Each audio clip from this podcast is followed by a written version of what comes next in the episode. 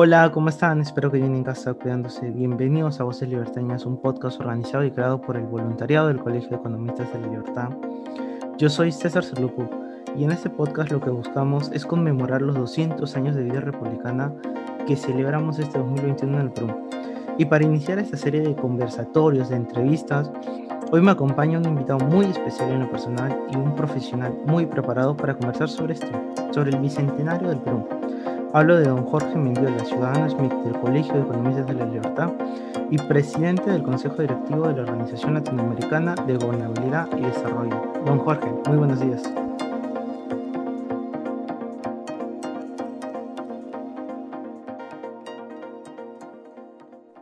Hola César, ¿qué tal? ¿Cómo estás? Este, encantado de reencontrarnos y, te agradezco mucho la, oportunidad y, la entrevista en este, en este podcast Voces Liberteñas que busca afianzar temas rumbo al bicentenario que falta muy poco. Sí, y justo cae el bicentenario en un momento muy peculiar en la historia del Perú tenemos una crisis política, una crisis sanitaria y una crisis económica. ¿Qué sentimientos le trae celebrar el bicentenario en este entorno, en este contexto?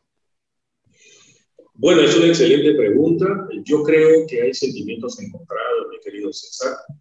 Se supone que al bicentenario, a los 200 años de nuestro cumpleaños como república, libre, independiente, solidaria, unificada, eh, es un poco complejo, complejo, triste y doloroso poder recibir estos 200 años en plena crisis eh, política, económica y por consiguiente social. Eh, muchos piensan que el efecto pandemia es el que ha generado esta situación de incertidumbre, pero nosotros sabemos perfectamente que esto viene mucho, mucho antes y viene desde atrás. Eh, yo creo que el sentimiento encontrado que sentimos muchos, por no decir miles, de peruanos, es que en 200 años eh, pareciera que hemos aprendido muy poco o no hemos aprendido nada como república.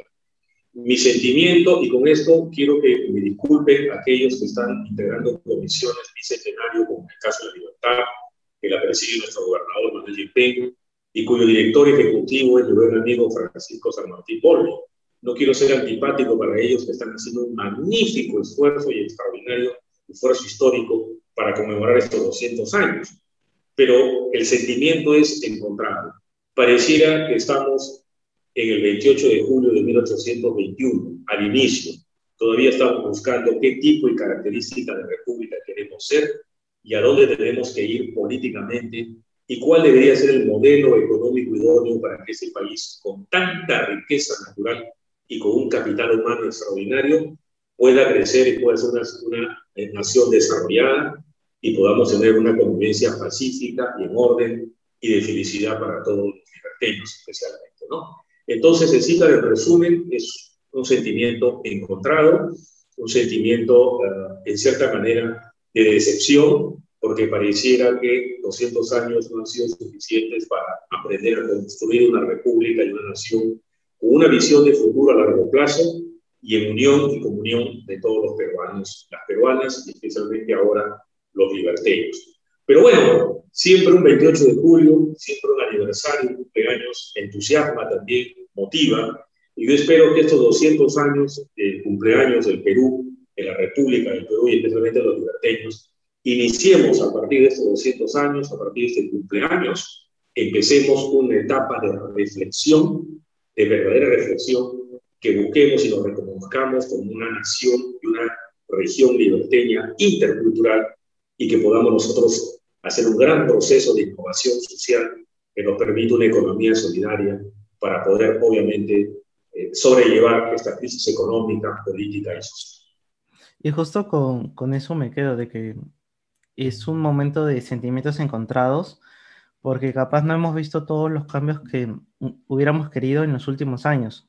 Sobre todo nosotros que somos un poco del eh, millennials, centennials, eh, y desde su punto de vista como profesional en su campo, periodista, y ha trabajado mucho con eh, economistas, en los últimos años, ¿qué proyectos se pueden destacar en la libertad que han cambiado un poco el rumbo de la región de cara al Bicentenario? Gracias, César, por la pregunta. Yo creo que la región de la libertad, con su capital Trujillo, tiene un rol protagónico importante, no solamente en la independencia del Perú. Recuerda que el año pasado ya fue el bicentenario de Trujillo y en la libertad, por el primer grito libertario. Trujillo y la libertad jugó un rol importantísimo en el proceso de la independencia del Perú. Algunos historiadores dicen que sin el, sin el grito libertario de Trujillo, sin la independencia de Trujillo, no hubiese habido, no hubiésemos tenido la independencia del Perú. Es una discusión entre historiadores, pero hasta ahora creo que ese, esa visión es históricamente la más correcta o en todo caso la más acertada. De modo que el rol de los liberteños y los trujillanos es muy importante.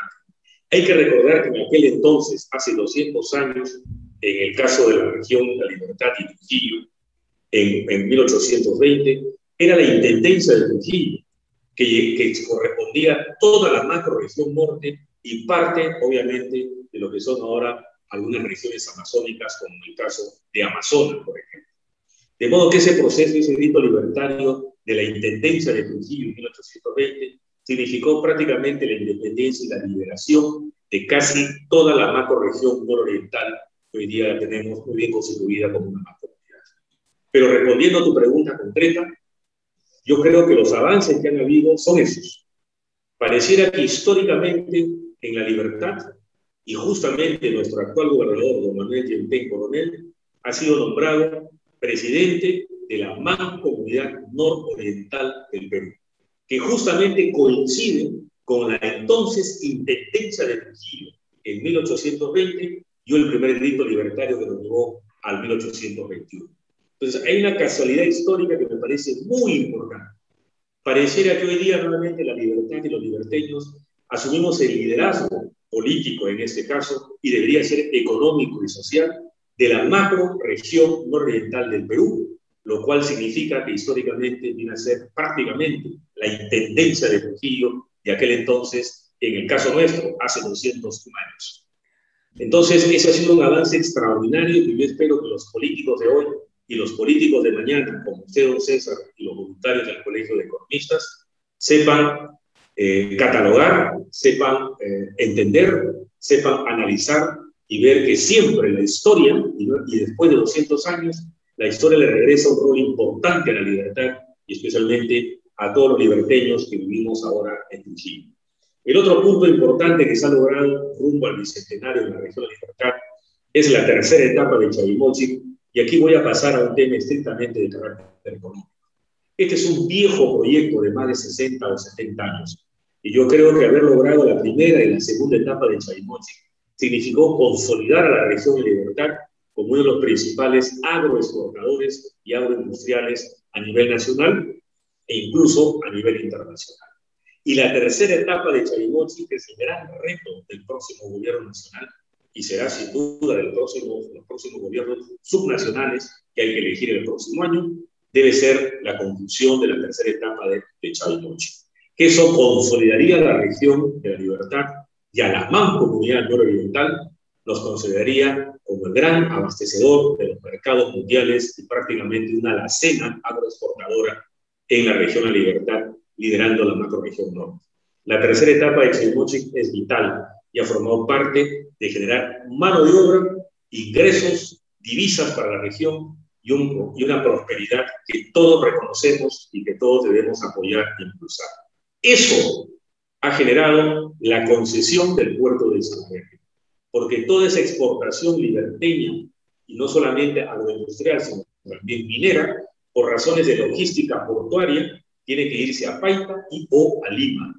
Y eso genera sobrecostos en el transporte terrestre, especialmente los containers o contenedores refrigerados, que se conocen como reefer, que su transporte es muy caro, muy alto. Y sin embargo, ese sobrecosto se tiene que asumir para que vayan a Paita y a, eh, Lima para poder cumplir con los compromisos exportadores a nivel mundial. Si operativizamos Salaverry, que está ya muy avanzada en las obras de inversión, ese sobrecosto se reduce y obviamente podríamos ser los liberteños más competitivos en la exportación agroindustrial y sobre todo también minera, porque tendríamos un puerto operativo, un patio de contenedores y por supuesto con almacenes para lo que significa minerales y tratamiento de minerales. Y otro tema importante, dos temas importantes en ese escenario liberteño y de la libertad, es sin duda la creación del CREAS, que es la comisión en la que se encuentra toda la empresa privada, se encuentra la academia, se encuentra la sociedad civil organizada, ¿correcto? Para buscar que la región, la libertad, en este bicentenario, sea la región más innovadora o la primera región innovadora en la República del Perú para que pueda competir en Latinoamérica con países que ya nos llevan esa vanguardia, como es Colombia, nuestro vecino Ecuador. Y finalmente, algo que ha sucedido hace pocos días, se ha inaugurado el puente Calamar.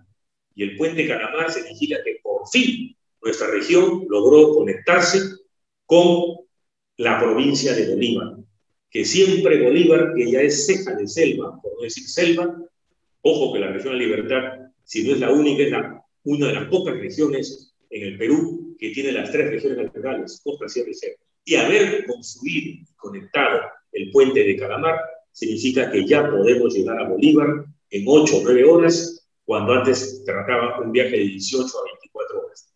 Conectividad, transactividad, transeguridad y sobre todo conexión de infraestructura, y eso ha sido un avance extraordinario, que Bolívar ya esté conectado con el resto de provincias liberteñas a través del puente Panamá. Pienso que estos han sido logros importantes para este bicentenario que todos, por supuesto, a pesar de los sentimientos encontrados, tenemos que celebrar, tenemos que empujar y tenemos que reflexionar para que no nos vuelva a pasar esto nunca más en el Perú de hoy tan rico en gente como ustedes, mi querido César, y tan rico en cuanto a minerales y a recursos naturales. Justo, justo por ahí, la última parte que, que señala de, de, este puente que se ha creado para conectar Bolívar con el resto de la libertad, justo por ahí iba la siguiente pregunta. Porque yo sé que en su mayoría quienes nos, nos van a estar escuchando capaz son de Trujillo, de Pacasmayo, de Chepén, de Salaberry, de, de la costa de la libertad. Pero creo que un gran reto que tiene el gobernador y que tenemos todos en general, la academia, el CREAS, em, la, la empresa privada, es conectar la libertad con las provincias más alejadas, Bolívar, Patá, Sánchez Carrión, eh, Santiago de Chuco, si, si no me equivoco. ¿Cómo va ese tema?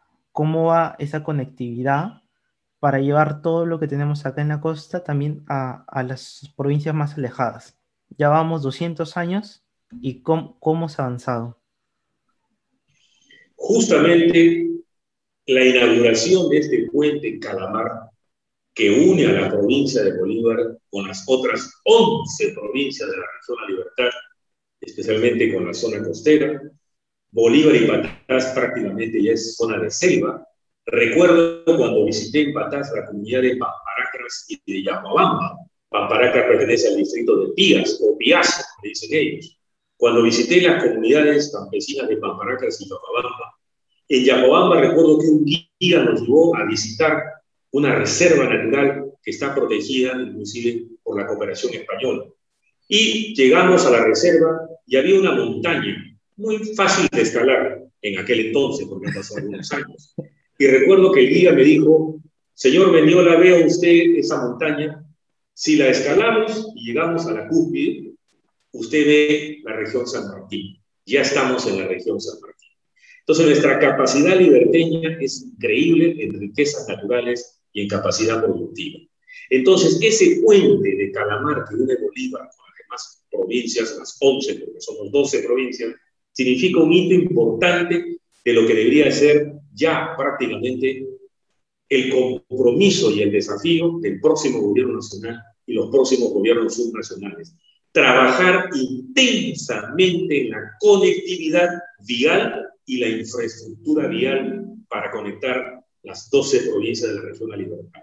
No nos olvidemos que cuando hablo de Chalmochi, hablo de una franja agroexportadora, pero el pan llevar se siembra en nuestra histórica, hermosa sierra y prácticamente la agricultura familiar, que es lo que nos abastece de ese choclito tan agradable nuestro ceviche, de esa papa para la papa, la guantallina o la popa, ¿de acuerdo? De esas verduras para nuestra ensalada. Toda esa agricultura familiar está concentrada, obviamente, en nuestra hermosa Sierra Liberteña, el mundo andino, como se le dice en el diálogo intercultural. Y si no logramos la conectividad con la Sierra y con el mundo andino, va a ser muy difícil y vamos a correr el riesgo que esa agricultura familiar perdamos esa capacidad de abastecimiento de esa riqueza de papas que tenemos, maíz, choclo, verduras, y obviamente eso abastece al Perú y podríamos inclusive tener capacidad exportadora a nivel de agricultura, agricultura eh, familiar.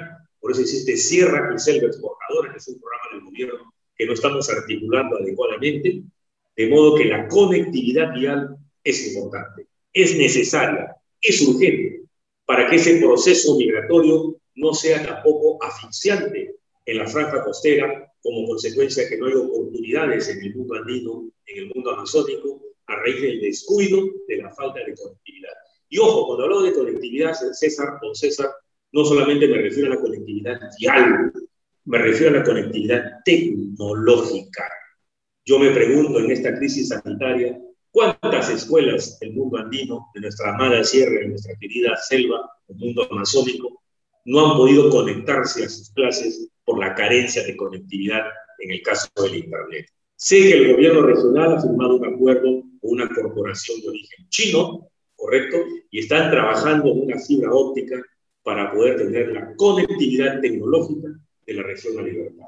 Entonces, ¿qué buscamos los liberteños cuál sería la recomendación, en todo caso, el aporte o el comentario? Conectividad vial en infraestructura vial conectividad tecnológica para efectos de educación y transferencia de información a nivel de las 12 provincias, incluido Bolívar y Patás. Y e innovación, políticas de innovación en el capital humano. ¿Correcto? Es importante y para eso tenemos el CREAS. Y el CREAS, ya que está inclusive avanzando, CREAS debe irse a Romachuco, irse a Patás para generar procesos de innovación y tengo entendido que Minera Poderosa, por ejemplo, tienen una ONG que están, iniciando, que están iniciando procesos de innovación justamente en Patás, donde es su zona de influencia de Minera Poderosa. De modo que el Bicentenario de la Libertad, a pesar de los sentimientos encontrados, lo recibimos con optimismo y con proyección de conectividad y infraestructura, conectividad tecnológica e innovación en lo que se refiere a capital humano e innovación, obviamente, en los procesos de gestión, tanto públicas como privadas. Ahí hay obviamente aliento y ahí hay obviamente ánimo para que este bicentenario podamos recibirlo con reflexión y con optimismo, pese al sentimiento encontrado. Y justamente como usted dice, este bicentenario es un momento para reflexionar. Y me dirijo a todos los que nos están escuchando para que tomen un screenshot a la pantalla de Spotify, a la plataforma en la que nos estén escuchando y lo puedan publicar en sus redes con su reflexión sobre lo que es para ustedes el Bicentenario. Y don Jorge, para resumen nomás, lo que nos falten y lo que esperamos de estos primeros años de nuestro tercer siglo de vida republicana. Es raro decirlo, pero se siente, se me pone la piel de gallina, tercer siglo de vida republicana. En la libertad necesitamos innovación, conectividad tecnológica y conectividad para transportar y aprovechar todas las materias primas que tenemos en la libertad. ¿Qué otros desafíos o qué otras transformaciones, cambios le gustaría ver en su sector profesional? Yo creo que para iniciar un proceso de reconciliación nacional, yo creo que ahorita, como decíamos al inicio de esta entrevista, que agradezco mucho, César, a usted, a Voces Libertarias, a los voluntarios del Colegio de Economistas, denominados DICE, y permítame el cherry, por favor, como dicen ustedes en los programas, en la que usted fue el primer presidente del Consejo Directivo de los DICET, que es el cargo más complejo, porque el primero es el que tiene que crear, construir la línea y la visión, y es el que tiene que crear los lineamientos y los principios para que esto funcione. Y ya ustedes se van en la tercera junta directiva, y yo pienso que siempre el primer presidente de un consejo directivo es el que más trabajo tiene porque tiene que empezar de cero. Así que yo celebro que Voces Liberteñas de Unicel estén realizando este ciclo de entrevistas y les agradezco mucho la oportunidad. Muy bien, vamos a esto. Entonces, ¿Qué sucede en este bicentenario? ¿Qué es lo que tenemos, aparte de la conectividad, obviamente tecnológica, conectividad de infraestructura e innovación? Se requiere con carácter de urgencia trabajar un proceso de reconciliación nacional y por consiguiente reconciliación regional. ¿Cuál es el gran reto que le queda al gobernador prácticamente en el año cuatro meses, en el año cinco meses que le queda? Porque julio ya está prácticamente a la mitad. En este año cinco meses que le queda, creo que debe sentar las bases para que el bicentenario se reciba en la libertad como el gran reto de reconciliación regional el gran reto, el gran reto de reconciliación nacional. Y para lograr la reconciliación regional, tenemos que reconocernos como una nación y tenemos que reconocernos como una región o un departamento intercultural. El Perú es diverso. 44 lenguas originarias se hablan hoy día en el Perú. Casi más de 6 millones de peruanos en este instante, en este momento que estamos usted y yo en esa entrevista virtual, están hablando lenguas originarias de las cuales cuatro son andinas y las otras son amazónicas, ¿correcto? Y existe obviamente un gran contingente afroperuano. Entonces, el proceso de interculturalidad debe ser la columna vertebral para el gran proceso de reconciliación regional. Ese sería el primer reto. Y ahí el reto y el desafío va para ustedes los jóvenes, que deben impulsar ese proceso de reconciliación regional a través de una plataforma de política nacional y en este caso política regional de transversalización del enfoque intercultural. Todos tenemos algo de interculturales, no solamente nuestro origen nacional, sino incluso nuestro origen extranjero, ¿correcto? De modo tenemos que iniciar ese gran proceso. Y lo segundo, el gran reto que nos espera en el Bicentenario, y a ustedes los jóvenes nuevamente los invito, la transformación y la modernización del aparato estatal.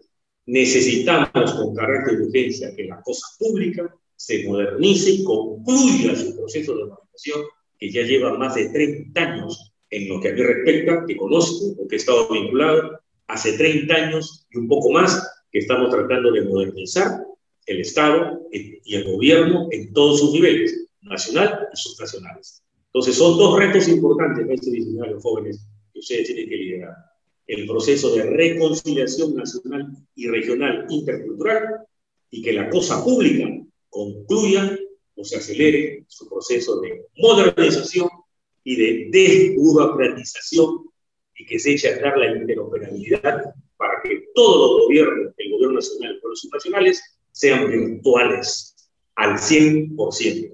La vida virtual, la virtualización de la vida familiar, académica, profesional, judicial, militar, legislativa, incluso hasta la vida de los penales se ha virtualizado.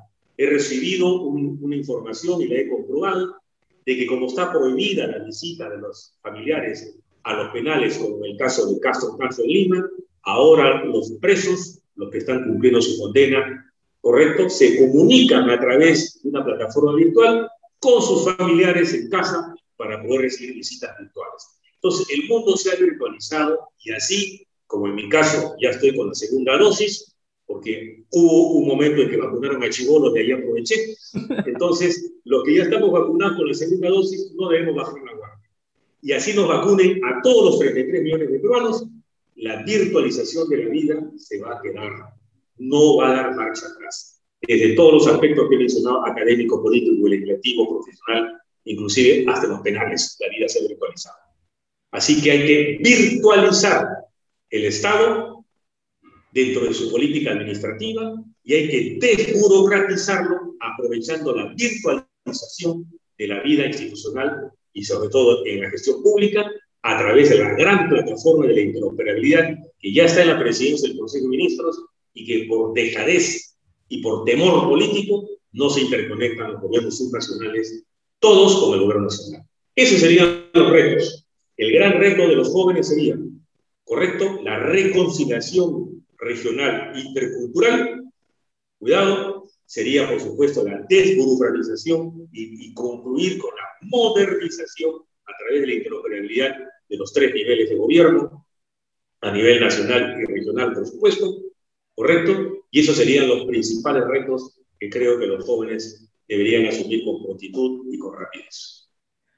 Y solamente cortito, un mensaje corto para terminar esta bonita entrevista. ¿Qué le diría usted a los jóvenes de cara de aquí a los próximos años? ¿Cuáles serían nuestros cuáles serían nuestras motivaciones que tendríamos que seguir? Gracias, César. Siempre he dicho que los jóvenes son la reserva moral de un país. Lo digo y lo diré hasta el cansancio. Ustedes son la reserva moral de un país, son la reserva moral de la región de la libertad. ¿Correcto?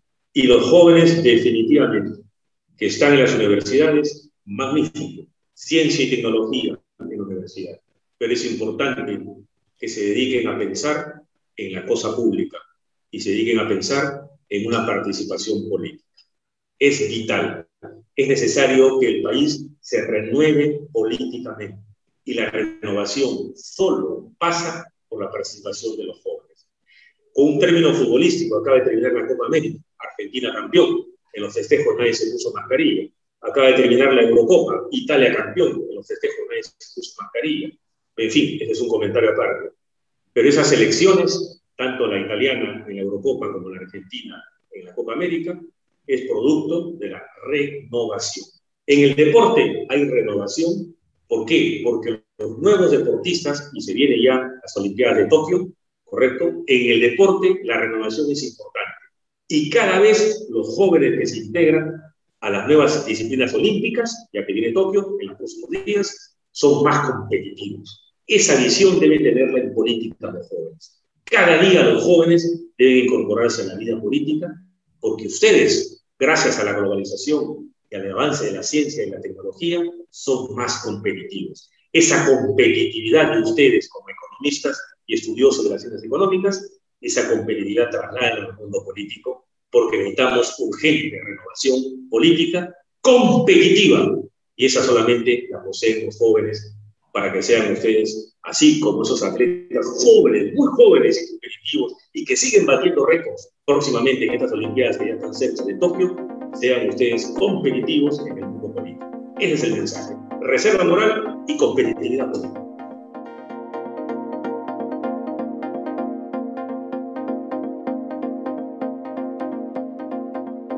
Y cerramos esta entrevista con interculturalidad, como usted lo ha dicho un Causacho en Perú, que viva el Perú. Correcto. Gracias, César. Bueno, muchísimas gracias, don Jorge.